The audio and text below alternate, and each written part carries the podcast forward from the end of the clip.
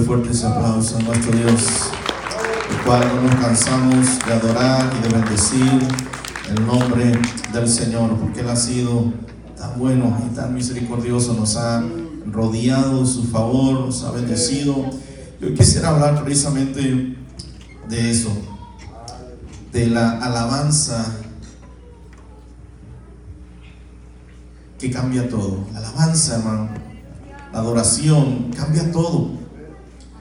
Yo quiero ver que por lo menos cinco cosas que provoca la alabanza. La alabanza hace que la vida sea hermosa.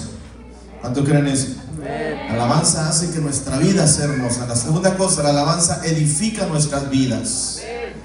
Número tres, la alabanza cura los quebrantos del corazón. Número cuatro, la alabanza libera el poder.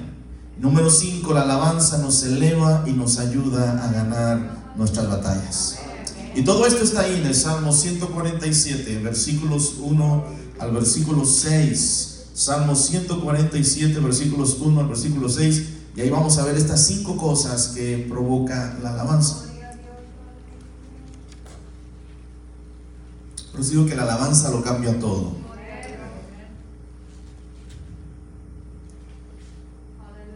Si estamos tristes, la alabanza va, a poner gozo en, nuestro corazón. Si estamos eh, así medios eh, deprimidos, medios angustiados, la alabanza cambia nuestro estado de ánimo y provoca algo en nuestras vidas. Vamos a estar hablando un poquito sobre eso. Salmo 147, versos del 1 al 6 dice, alabad a Jehová, porque es bueno cantar salmos a nuestro Dios, porque suave y hermosa es la alabanza. Jehová edifica Jerusalén, a los desterrados de Israel recogerá. Él sana a los quebrantados de corazón y venda sus heridas. Él cuenta el número de las estrellas, a todas ellas llama por sus nombres. Grande es el Señor nuestro y de mucho poder, y su entendimiento es infinito. Jehová exalta a los humildes y humilla a los impíos hasta la tierra. Ocupa su lugar. Los salmos y la palabra de Dios en general exhorta a cada uno de nosotros como hijo de Dios, como pueblo de Dios, para que alabemos al Señor. Y prácticamente no debería, cuando estamos en, la adoración o cuando estamos eh, alabando al Señor, Prácticamente no debería estar el que está dirigiendo o el que está presidiendo ahí el, grupo. Y hermano, levante su mano. Y hermano, y adore al Señor. Y hermanos, y eh, levante su mano. Y adore y cierre el sol. Prácticamente, hermano. Nosotros automáticamente, cuando sabemos que estamos en la casa de Dios y que estamos aquí, no debería de haber nadie que nos esté diciendo, cierra los ojos, levanta las manos, aplaude al Señor, papá, papá, lo que sea nosotros de nuestro corazón, estando conscientes de que la palabra del Señor nos exhorta a esto y que, y que Dios merece ser exaltado, automáticamente, como dice el salmista también, entrad por sus puertas con acción de gracia. Cuando usted empiece a entrar por esas puertas, que podamos venir con la actitud de entrar por las puertas de la casa del Señor con acción de gracias, por sus atrios con alabanza, alabarle, bendecir su nombre porque el Señor es bueno y porque para siempre es su misericordia. Deberíamos de tener esta actitud como pueblo de Dios. ¿Sabe que los escritores del Antiguo Testamento emplearon tres palabras para llamar al pueblo de Dios a alabar? Alabar a Dios, exaltar al Señor.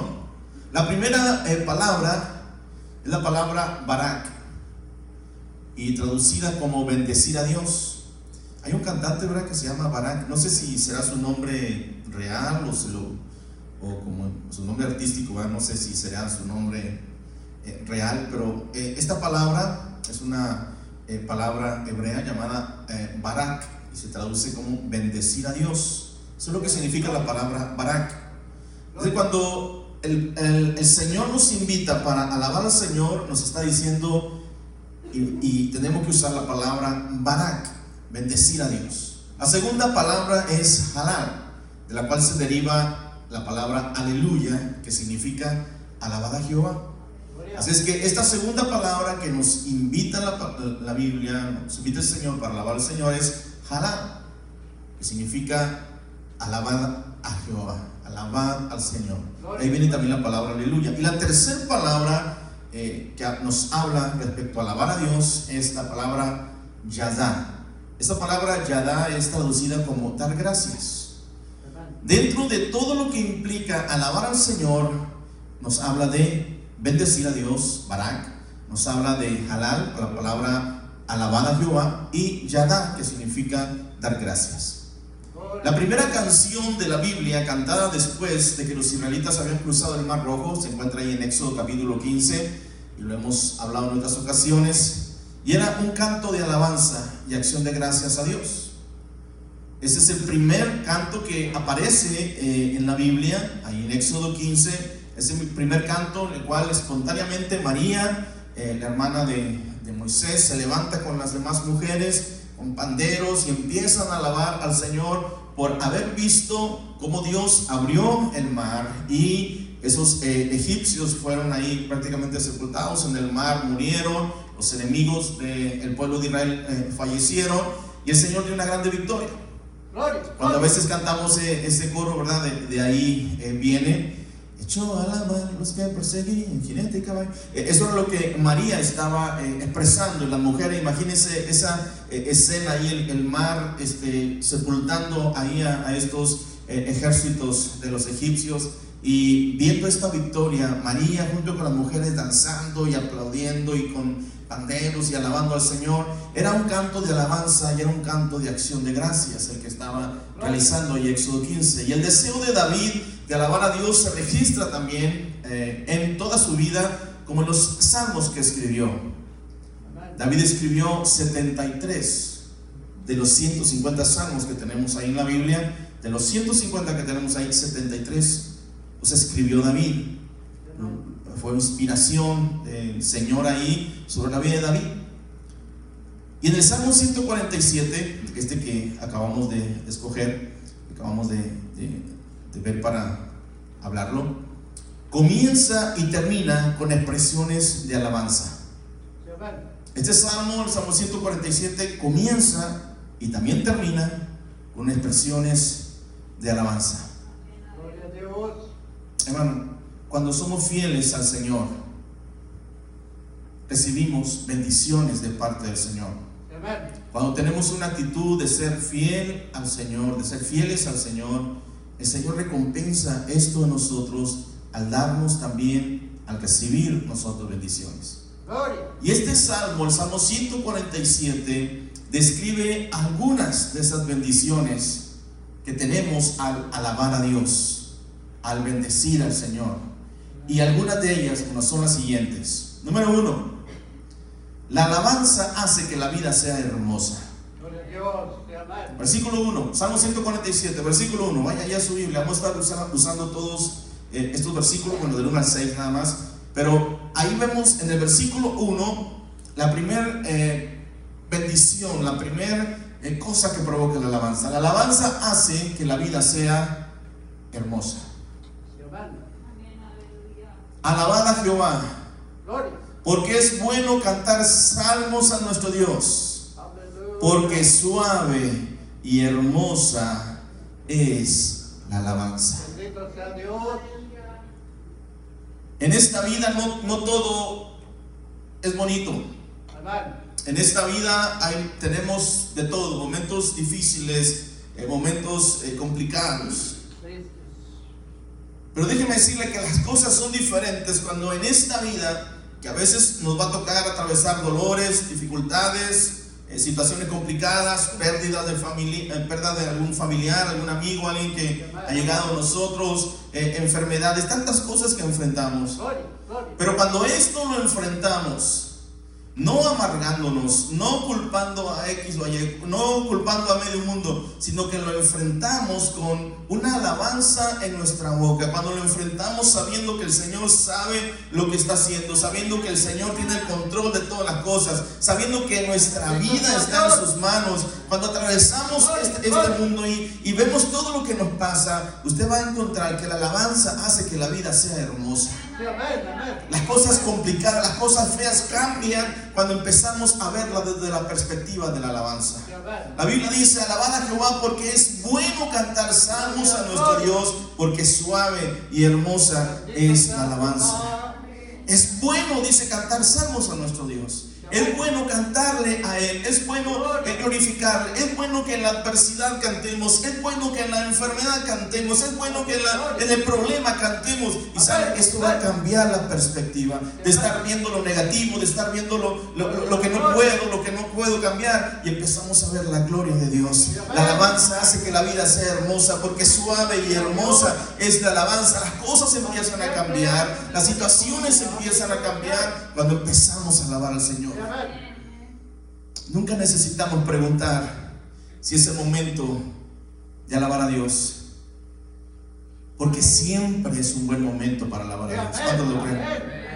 No deberíamos de preguntarnos, ¿será hoy un buen momento? Estoy enfermo, ¿será hoy un buen momento para alabar a Dios? Tengo este problemón tremendo, ¿será un buen momento para alabar a Dios? O espero que se pase este problema. O espero hasta que me cure, o espero hasta que eh, Dios me provea esto para empezar a alabar, hermano. Siempre es un buen momento. Y en esos momentos complicados, es los mejores momentos que necesitamos para alabar a Dios, porque sabe que es hermosa la alabanza, suave y hermosa es la alabanza. Va a provocar que tu perspectiva cambie. La alabanza hace que la vida sea hermosa. Eh, no vamos a, a, deprimir, vamos a ver la gloria de Dios a través de esto, porque siempre es un buen momento para alabar a Dios. Hay que alabarlo en todo tiempo. Hay que alabarlo cuando las cosas están bien, cuando las cosas están complicadas, cuando, cuando tenemos en abundancia, como también cuando tenemos en escasez. La persona que no alaba al Señor, hermano, es por lo regular una persona egocéntrica. ¿Qué quiero decir con egocéntrica? Esto es una persona que solo se centra en sí misma. Es una persona egocéntrica.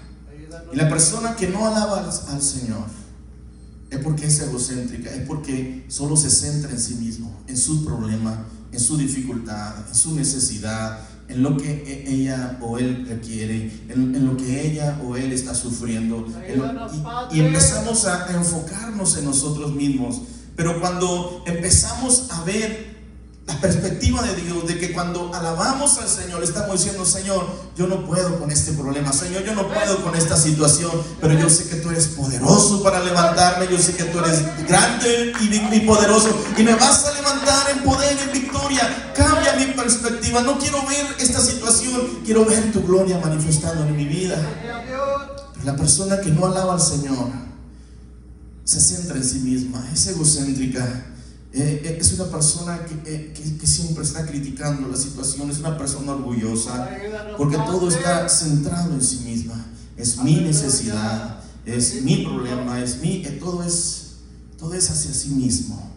Cuando debería de ser todo lo contrario, Señor, tú mereces alabanza, tú mereces lo mejor de mí, Señor. Yo voy a darte alabanza. Yo no puedo cambiar esto, no puedo hacer eh, crecerme o crecer mi cuerpo tanto tiempo, pero Señor, tú eres el que puede hacer las cosas. Tú puedes cambiar las cosas. No hay nada agradable en ese tipo de vida, en esa vida egocéntrica, en esa vida en la cual solamente eh, nos centramos en nosotros mismos. No hay nada agradable. Pero el salmista no se equivoca al decir, alabad al Señor, porque para siempre es su misericordia. Que conozcamos que para siempre es la misericordia del Señor. Que podemos alabarlo porque la misericordia del Señor es para siempre. Porque Él va a glorificar su nombre sobre nuestras vidas, porque Él nos va a ayudar, porque Él es el único al cual podemos recurrir. Él es el único al cual nos puede sustentar. La segunda cosa que provoca la alabanza es que la alabanza edifica nuestras vidas. La alabanza, hermano, va a edificar tu vida y mi vida. Cuando hemos pasado por momentos eh, eh, complicados, eh, por momentos difíciles, la alabanza empieza a edificar nuestras vidas. La crítica y la queja, hermano, siempre destruyen la obra de Dios y nuestras propias vidas. Cuando nos pasamos criticando hacia los demás, cuando nos, pasamos quejando de lo que está pasando, no, la cosa está muy cara, no, la gasolina ya subió, no, que la comida esto, no, que la... Usted sabe que la palabra del Señor dice, no he visto justo desamparado ni su simiente que mendigue pan. No importa si las cosas están subiendo, no importa si la gasolina está muy cara, no importa que si el huevo, que si el pan, que si la tortilla subió mucho. Hermano, estamos en las manos del Señor. Sabemos que el Señor nos provee, el Señor nos bendice, el Señor cambia la situación. No he visto justo desamparado ni su simiente que mendigue pan.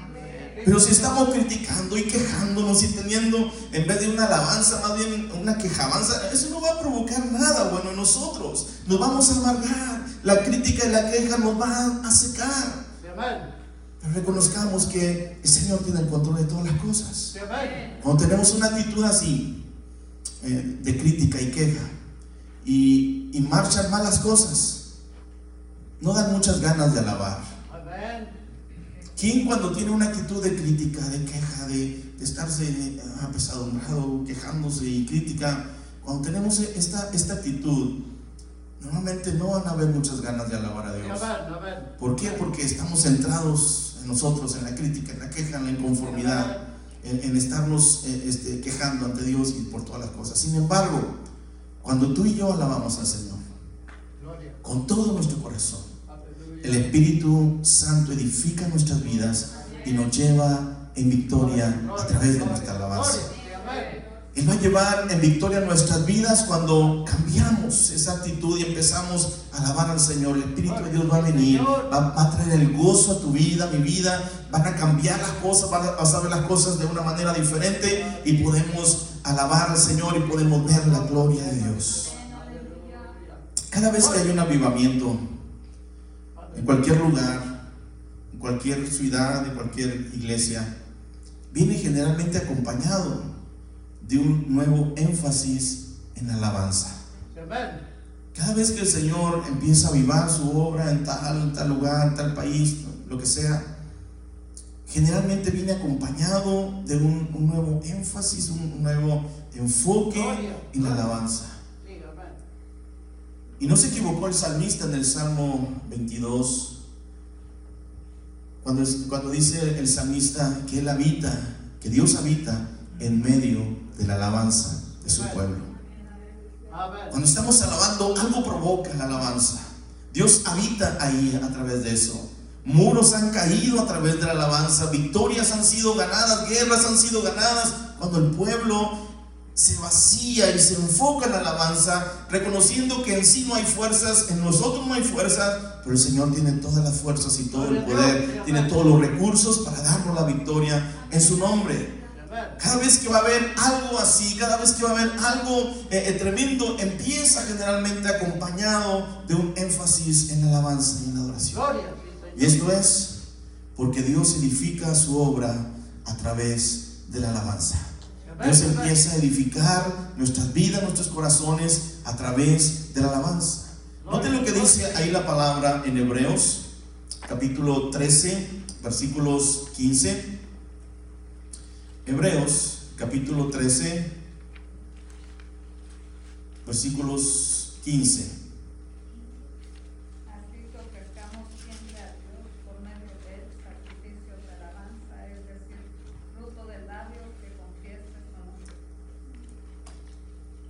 Gracias, Señor. Note lo que dice. Así que ofrezcamos de vez en cuando a Dios. ¿No dice de vez en cuando? Dice siempre. Así que ofrezcamos siempre a Dios por medio de qué? Sacrificios de alabanza. Estos sacrificios de alabanza no se van a ofrecer solamente cuando nos sintamos tristes, solamente cuando estemos enfermos, solamente cuando tengamos un problema. Dice que ofrezcamos siempre a Dios por medio de él sacrificios de alabanza. Es decir, dice, fruto de labios que confiesan su nombre. Que siempre en nuestra boca haya esa actitud de alabar al Señor, de que el Señor es bueno, que para siempre es su misericordia, que sí estamos batallando, pero el Señor se va a acordar de nosotros, el Señor nos va a levantar, el Señor nos va a fortalecer, el Señor nos va a bendecir. Ofrezcamos siempre a Dios fruto de labios que confiesan el nombre del Señor y saber que el Señor está ahí para levantarnos, está ahí para ayudarnos. Que podamos siempre ofrecer sacrificio de alabanza fruto de labios. qué importante es reconocer que la alabanza edifica nuestras vidas. La tercera cosa que encontramos aquí en el Salmo 147 es que la alabanza cura los quebrantos del corazón. Versi- 147, pero versículo 3 y versículo 4 dice, Él sana a los quebrantados de corazón y venda sus heridas. Gloria, gloria. Número 4. Él cuenta el número de las estrellas. A todas ellas llama por sus nombres. Bendito sea Dios. Aleluya. La alabanza cura los quebrantos del corazón. Porque no debemos olvidar que la iglesia está aquí para ministrar a los heridos, a los quebrantados de corazón. Amén.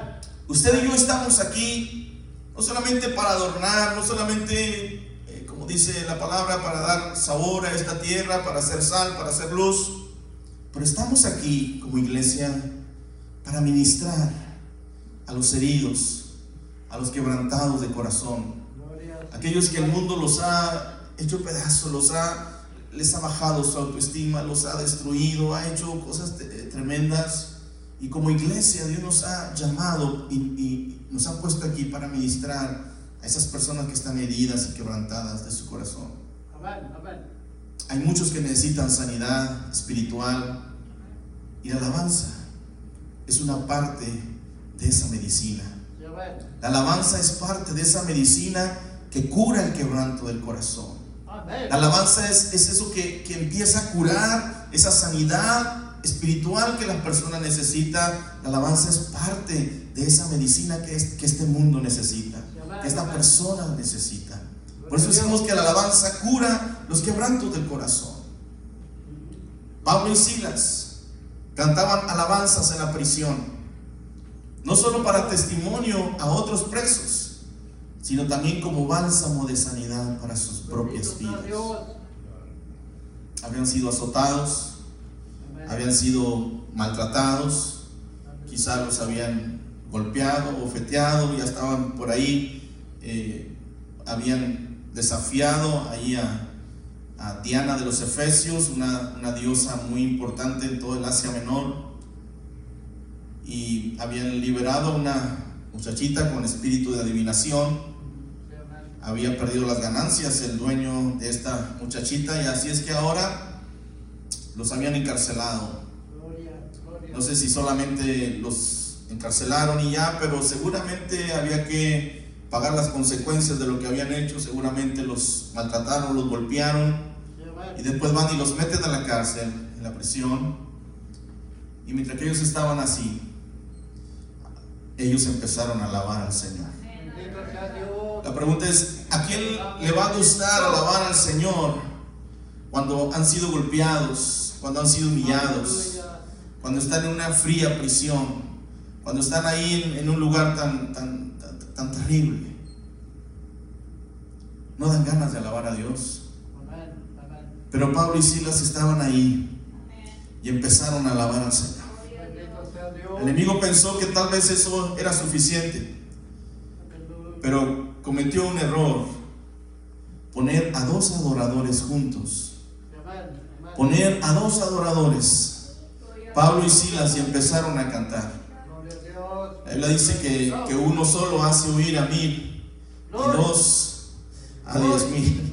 Pablo y Silas estaban ahí alabando al Señor y fue un error del enemigo tratar de poner no solo a uno, sino a dos adora- adoradores juntos, alabar al Señor y mientras que ellos estaban alabando, la prisión empezó a temblar, las cadenas se rompieron, la gloria de Dios apareció ahí y hasta los presos estaban oyendo y, y fueron impactados por la presencia de Dios, porque la alabanza cura los quebrantos de corazón. Gracias, Señor. Gracias, Padre.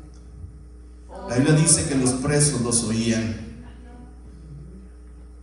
Los presos oían y, quizás los miraban diciendo, están igual que nosotros, están golpeados, están encadenados, están ah, eh, humillados, están con hambre, están con frío, están en la misma situación.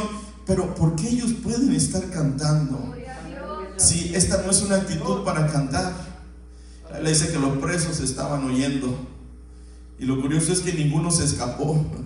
Yo creo que todos estaban escuchando y estaban ahí tocados por la presencia de Dios, llorando en la presencia de Dios, sabiendo de que el Señor tenía un propósito para sus vidas, de que algo estaba pasando en ese lugar, que, las, que el, el lugar había temblado, que las puertas se habían abierto, las, las cadenas habían sido rotas. Ellos dijeron, algo está pasando aquí. La presencia de Dios estaba haciendo la diferencia. Los presos estaban huyendo. Sabe que la gente que está a tu alrededor te está escuchando. Cuando tú estás pasando por momentos difíciles, cuando estás pasando por momentos complicados, como lo que estaba pasando Pablo y Silas, y los presos estaban oyendo, que ellos en vez de culpar a Dios, en vez de, de estarse quejando, en vez de estar llorando sus desgracias y lamiendo sus heridas, ellos estaban cantando y alabando y glorificando el nombre del Señor. Y sabe que la gente te está escuchando cuando te ve sufrir, cuando te ve padecer. ¿Cómo es que enfrentas eso? Lo enfrentas con alabanza, sabiendo que el Señor te va a dar la victoria. O em- empezamos a lamer nuestras heridas y a decir, oh, pobre de mí, soy un miserable, hoy no tengo misericordia. No, enfrenta las situaciones sabiendo que el Señor está con nosotros, sabiendo que el Señor nos levanta, sabiendo que el Señor nos da la victoria. Pablo y Silas cantaban, los presos los oían. La gloria de Dios estaba ahí. Hay gente que te está escuchando, hay gente que te está viendo, son amigos, vecinos, conocidos. Y cuando saben que atraviesas situaciones difíciles, ellos están viendo cómo estás atravesando eso. Y si estás dando testimonio de que el Señor es tu ayudador, de que el Señor es quien está contigo, de que el Señor es el que te levanta, que el Señor es el que te rescata. Y saber de que en esos momentos podemos manifestar la gloria de Dios, podemos depositar nuestra confianza en el. Señor. Aunque estés sufriendo, aunque estés padeciendo, pero reconoce que la alabanza le pertenece al Señor. Pablo y Silas cantaban, dice que los presos los oían. Que los que están a tu alrededor y te vean que estás en las mismas condiciones que ellos, que estás en escasez, en necesidad, en enfermedad, en problemas, en situaciones complicadas, igual que ellos, pero que tú, a diferencia de ellos, no estás quejándote, no estás ahí lamentando, no estás culpando, sino que estás dándole la gloria y la honra al que vive y reina para siempre. Y declaras tu confianza en el Señor, porque sabes y entiendes que suave y hermosa es la alabanza, que el Señor sana y cura lo quebrantado de corazón y que el Señor nos levanta de victoria en victoria. Ellos entendieron que esa alabanza era como un bálsamo de sanidad para sus vidas. Ellos entendieron que era como un aceite, un bálsamo fresco de sanidad para las vidas de ellos. Por eso Pablo y Silas cantaban. Cuando estamos heridos, a Satanás le gusta infectar nuestras heridas con el veneno de la malicia, de la amargura. Cuando estamos en esas situaciones vulnerables, sensibles, y estamos heridos, a Satanás le gusta ir y, y poner ahí, infectar esa situación, infectar esas heridas con ese veneno de, de- de la malicia. Empezar a poner, a poner eh, a que pensemos cosas eh, maliciosas, cosas malas, o empezar a poner amargura en nuestro corazón. Pero sabes que la palabra y la alabanza al Señor desinfectará y sanará las heridas, aunque sean muy profundas. Aunque el enemigo venga ahí a, infectar eh, esas, esas heridas que hay en nuestro corazón, que a veces pasaremos por esas situaciones, a veces va a haber heridas, a veces va a haber problemas, pero la alabanza al Señor, hermano, va a desinfectar completamente esas heridas que el enemigo ha venido a infectar. Es hermoso, es increíble que el Dios de las galaxias, el Dios que conoce el número y los nombres de las estrellas, Aleluya. porque dice el versículo 4, 147, versículos 4, Él cuenta el número de las estrellas. Gloria a Dios. Y Nota lo que dice, a todas ellas llama por sus nombres. Aleluya. Aleluya. Gloria a Dios. Aquel que, que creó todo el universo, las estrellas, las galaxias, los planetas, que creó todas las cosas. La Biblia dice que el que cuenta las estrellas, y dice que a todas ellas llama por sus nombres. Bendito sea Dios. El que conoce el número de las estrellas, el que conoce el nombre de esas estrellas, Gloria, gloria. El que creó todas las cosas, eh, el mar y todas las, las criaturas en el mar, en el cielo, todo, el que creó todo esto, hermano. Amén, amén. El que conoce el número de las estrellas, el que conoce los nombres de cada una de las estrellas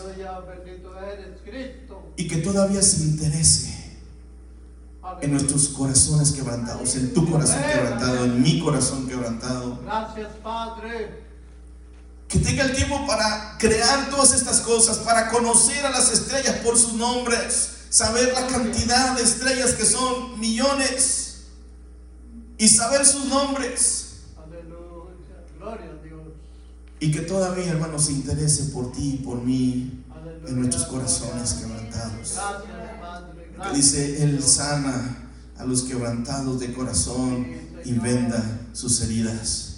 Y eso va a provenir a través de tu alabanza y de mi alabanza. Y cuando estamos heridos, en vez de quejarnos y de amargarnos, empieza a levantar una voz de alabanza al Señor y empieza a decirle, Señor, yo te alabo, bendigo tu nombre, porque sé que tú me levantarás, porque sé que tú sanas mis heridas, porque tu palabra dice que tú sanas las heridas del corazón, tú sanas a los quebrantados de corazón y tú me levantarás, Señor. El enemigo viene para eh, infectarme, Señor, esa herida, Señor, pero tú la sanas y voy a alabarte, voy a glorificarte, que el enemigo escuche y oiga, Señor, que yo soy fiel a ti, que yo te voy a alabar a ti, que tú eres digno de toda alabanza y te voy a alabar, aunque estoy herido, aunque estoy en problemas, pero tú mereces la alabanza, Señor. Nos interesa en nosotros, Él sana nuestras heridas. Y así como conoce a las estrellas y lo conoce por sus nombres, aún así Él se interesa en ti y en mí, para que podamos exaltar su nombre y saber de que Él sana nuestras heridas. Gracias, Padre. Gracias, Señor. La cuarta cosa que encontramos aquí, en Salmo 147, Aleluya, gloria. es que, número 4, la alabanza, hermano, libera el poder. Gloria, sí, amén. 147, pero el versículo 5 dice, grande es el Señor nuestro y de poquito poder.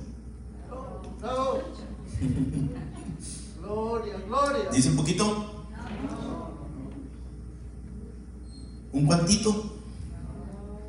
Dice, grande es el Señor nuestro y de mucho poder y su entendimiento es infinito. Aleluya. Grande es el Señor nuestro y de mucho poder. Por eso decimos que la alabanza libera el poder. Cuando la iglesia, hermano, alaba al Señor, la iglesia se moverá en el poder de Dios. La iglesia se mueve en ese poder de Dios cuando empieza, empezamos a alabar al Señor. Por eso la Biblia dice, grande es el Señor nuestro y de mucho poder y su entendimiento es infinito. Cuando empezamos a alabar a Dios, la iglesia se empieza a mover en ese poder de Dios. Pues habita ahí en medio de la alabanza. Es el Salmo 22, 3 dice, pero tú eres santo, tú que habitas entre las alabanzas de Israel. Cuando el pueblo de Israel marchaba a través del desierto, alababan al Señor, transportaban el arca del pacto delante de ellos. Imagine esa escena, la columna de, de fuego durante la noche, el arca a mero adelante y luego todo el resto del pueblo detrás, marchando Gloria a Dios. en la noche. Esa columna de fuego dándole un, imagino como el- haciendo que el viento fuera y, y repartiera sobre ellos, porque en el desierto es muy frío en las noches, pero ahí estaba esa columna de fuego, imagino que enorme, y luego dando como unas brisas de calorcito para que Gloria, ellos gloria, estuviesen gloria. cómodos y fueran caminando cómodos. Y si era de día, con una nube, seguramente tapaba el sol para que ellos no fueran tan, tan afligidos por el sol y que esa nube aligerara, quizá un vientecito ahí fresco, para que aligerara la carga de- del pueblo de esta. Grande eres, Padre. Gloria, Mientras que gloria. marchaban a través de este desierto, ellos seguramente iban alabando al Señor, transportaban el arca eh, delante de ellos. Sabe que los salmos reflejan la fe de Israel en Dios y en su poder para cumplir lo prometido. Cuando Da- David se hallaba desanimado, frecuentemente tomaba su arpa y alababa al Señor. Gloria. Y pronto las cosas empezaban a mejorar. De ahí que 73, como dijimos al principio, de los 150 son salmos de él. Y mientras que estaban en situaciones complicadas, cuando fue desterrado por su hijo Absalón, cuando tuvo que eh, estar eh, ahí en el desierto, y en diferentes situaciones estos salmos empezaron a surgir, empezaron a, a salir de- del corazón y de los labios de David, porque cuando se encontraba en diferentes situaciones, él empezaba a alabar al Señor. Y él, sabía que pronto las cosas empezaban a mejorar. Hermano, hay poder en la alabanza. Cuando esta sale de corazones que, que aman a Cristo y confían en Él, hay poder en esa alabanza.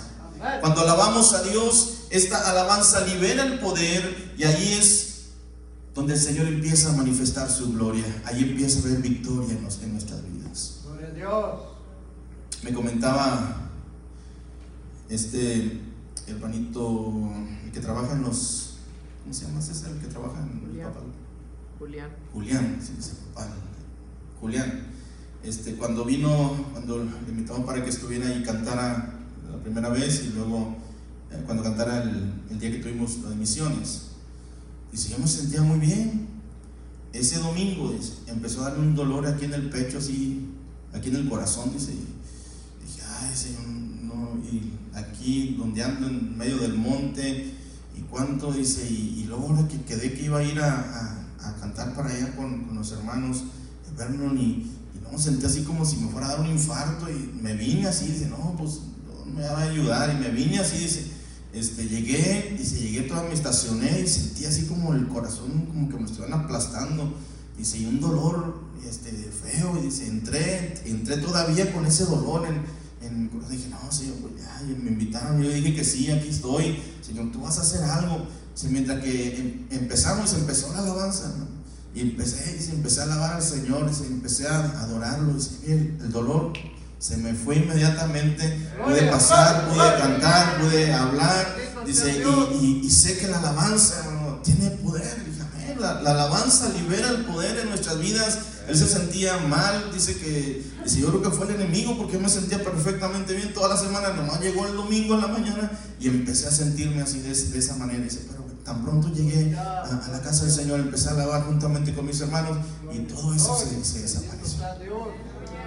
Hermana Yesenia también nos compartía el otro día, dice que traía un dolor en una pierna, una rodilla, y tenía ya tiempo con esos dolores. Una vez llegué y ya hasta me había acostumbrado a ir cojeando y llegué a la iglesia y llegué, me senté, y empezó la alabanza y empecé a adorar al Señor de ratito, dice, ya cuando, inclusive me di cuenta hasta que estábamos afuera de la iglesia, dice, pero eh, empecé a decir, ya, ya no me duele la rodilla, la empecé a mover, dice, hasta la fecha ya no me duele, fueron días que estuve ahí batallando con la rodilla y me dolían eh, feo y hasta caminaba chueco, pero mire, ahora movía la rodilla y dice, mire, mire, ya la muevo y no me duele absolutamente nada, y el Señor me sanó, dice, ahí mientras que estábamos alabando, ahí mientras que estábamos exaltando al Señor, la sanidad vino a mi vida y me di cuenta hasta que me salí de la iglesia, pero me di cuenta, ya no traigo el dolor, ya no me duele nada, ahora puedo mover la, la rodilla y la pierna perfectamente, ¿sabe? Alabanza libera el poder. Cuando estamos aquí juntos, no se equivoca la Biblia decir que Dios habita en medio de la alabanza de su pueblo.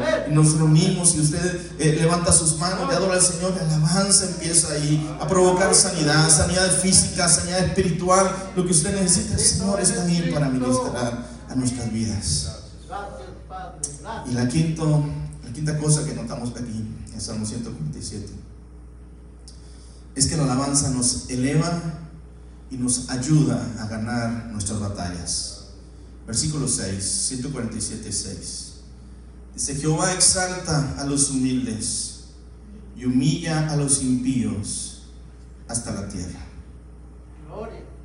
La alabanza, hermano, es un arma poderosa contra los poderes de las tinieblas. Satanás es nuestro acusador. Nos acusa de día y de noche delante del Señor. Ahí Apocalipsis 12:10 dice que Él está ahí acusando a nuestros hermanos. Dice que nos acusa delante del Señor día y noche. Esa es su labor, acusarnos, tentarnos, amargarnos, desanimarnos. Pero el Señor le reprenda. La Biblia dice que ellos le han vencido por la sangre del Cordero. Y aunque Él nos esté acusando, y mira, ¿ya viste cómo está? Mira lo que anda haciendo. ¿Ya viste cómo se comporta? Y ya me imagino todo lo que ha, de estar ahí acusándonos. Y aunque es nuestro, es un acusador, nos acusa día y noche. El Señor lo reprenda. Y sabemos que tenemos la victoria en nombre del Señor. Su sangre preciosa nos ayuda, nos, nos da victoria en eso. La alabanza nos eleva y nos ayuda a ganar nuestras batallas. En la alabanza hay victoria.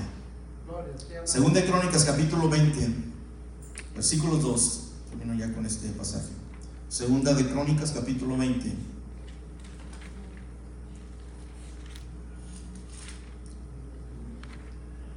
Versículos 2.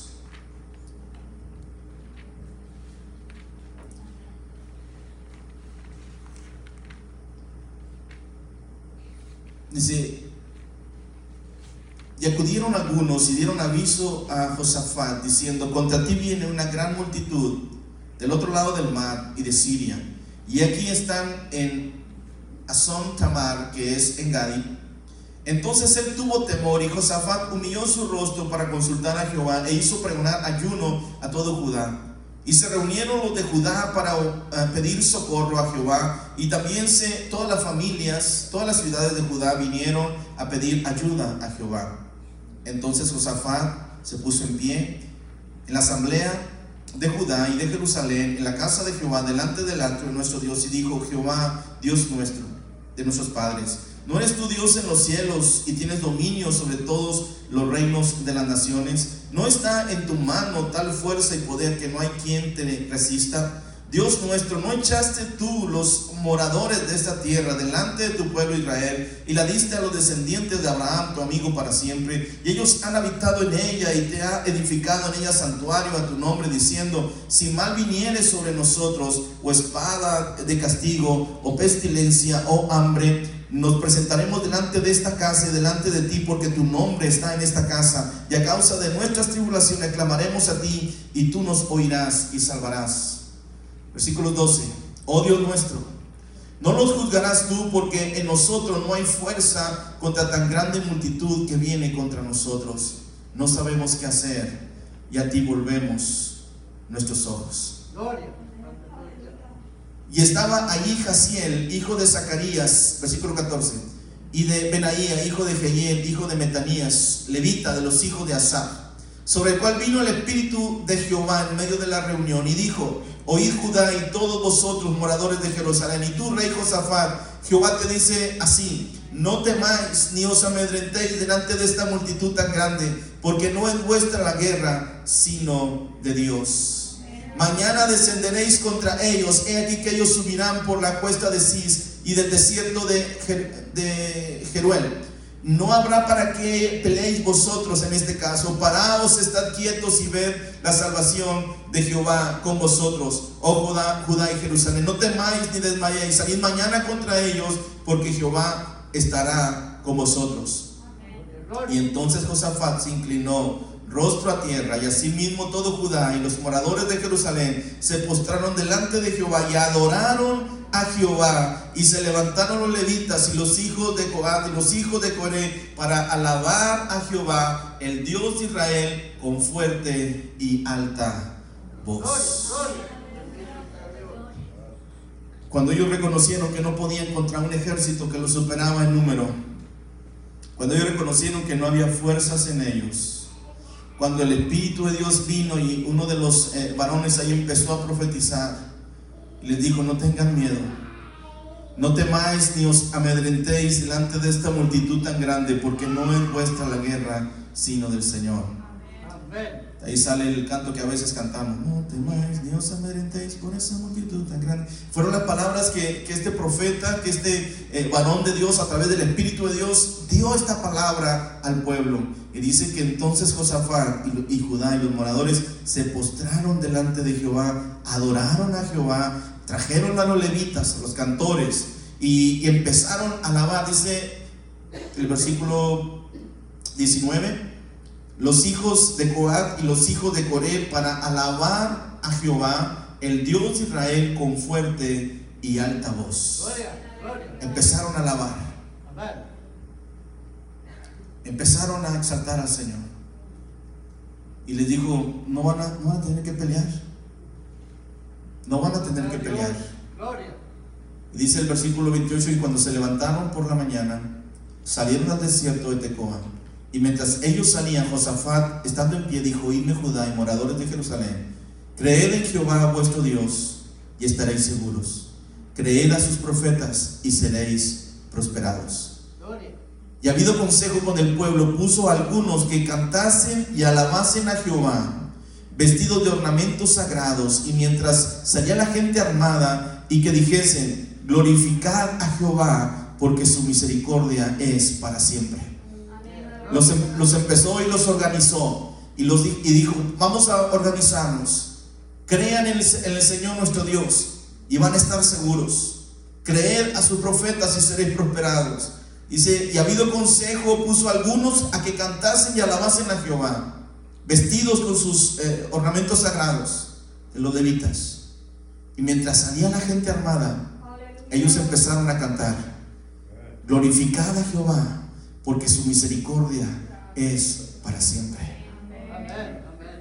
No sé si sería algo parecido a glorificad a Jehová, porque su misericordia, glorificad a Jehová, porque su misericordia es para siempre, amén, es para siempre, amén. Imagínense ahí todo el ejército caminando y, los coristas cantando, glorificad a Jehová, porque su misericordia.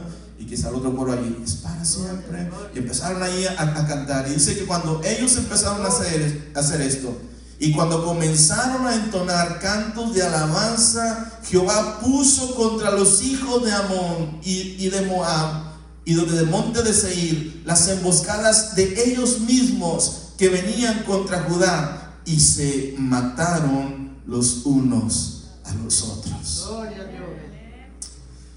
No hubo ni para qué pelear. Dios les había dicho, no tengan miedo. Es más, ni van a tener que sacar la espada. Pero solamente hagan algo. Empiecen a cantar. Porque la alabanza nos eleva y nos ayuda a ganar nuestras batallas. Y mientras que el ejército iba para pelear, yo les había dicho, no, no vayan a pelear, no van a pelear, no va a ser necesario. Y mientras que como quiera Josafat los organizó y bueno, los guerreros empiezan a marchar y los que cantan, a ver, empiecen a cantar.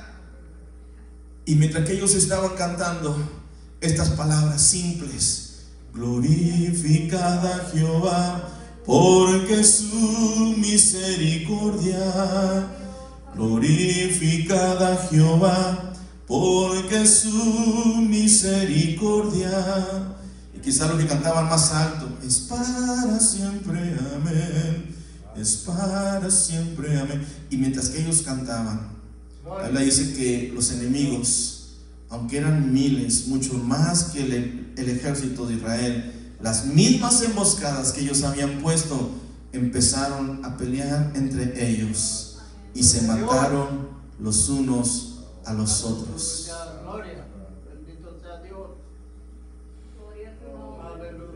Eso es lo que aún lo que provoca la alabanza. La alabanza nos eleva y nos ayuda a ganar nuestras batallas.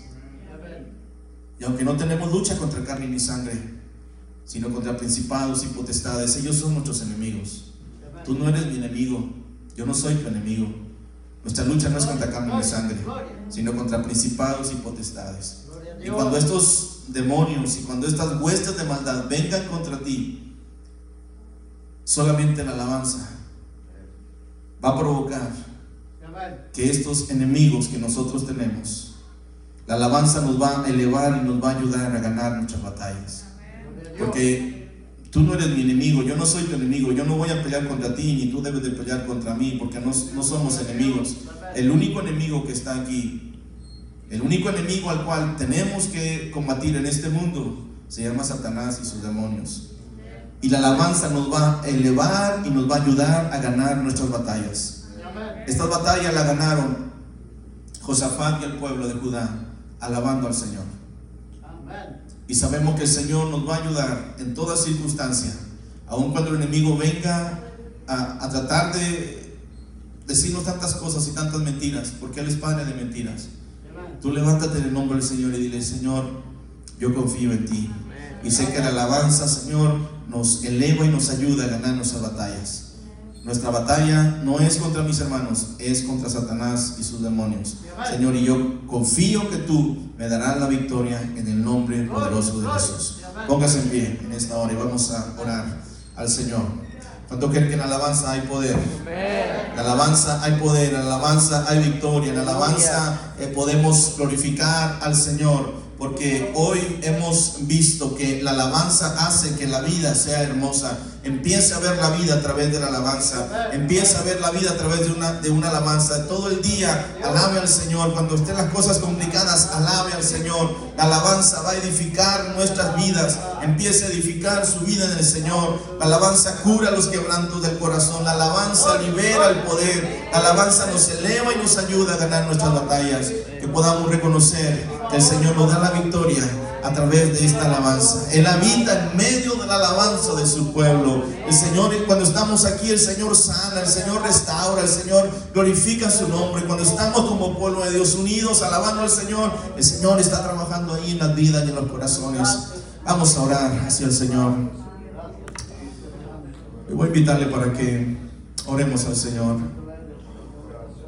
Si quiere venir a este altar, hay, hay espacio suficiente y lugar. Quiere venir a este altar y postrarse ante el Señor y decirle, Señor, ayúdame a entender que suave y hermosa es la alabanza. Ayúdame a entender, Señor, que te necesito, Jesús. Te necesito, Señor. Te necesito, Jesús. Necesito, Señor, de tu presencia.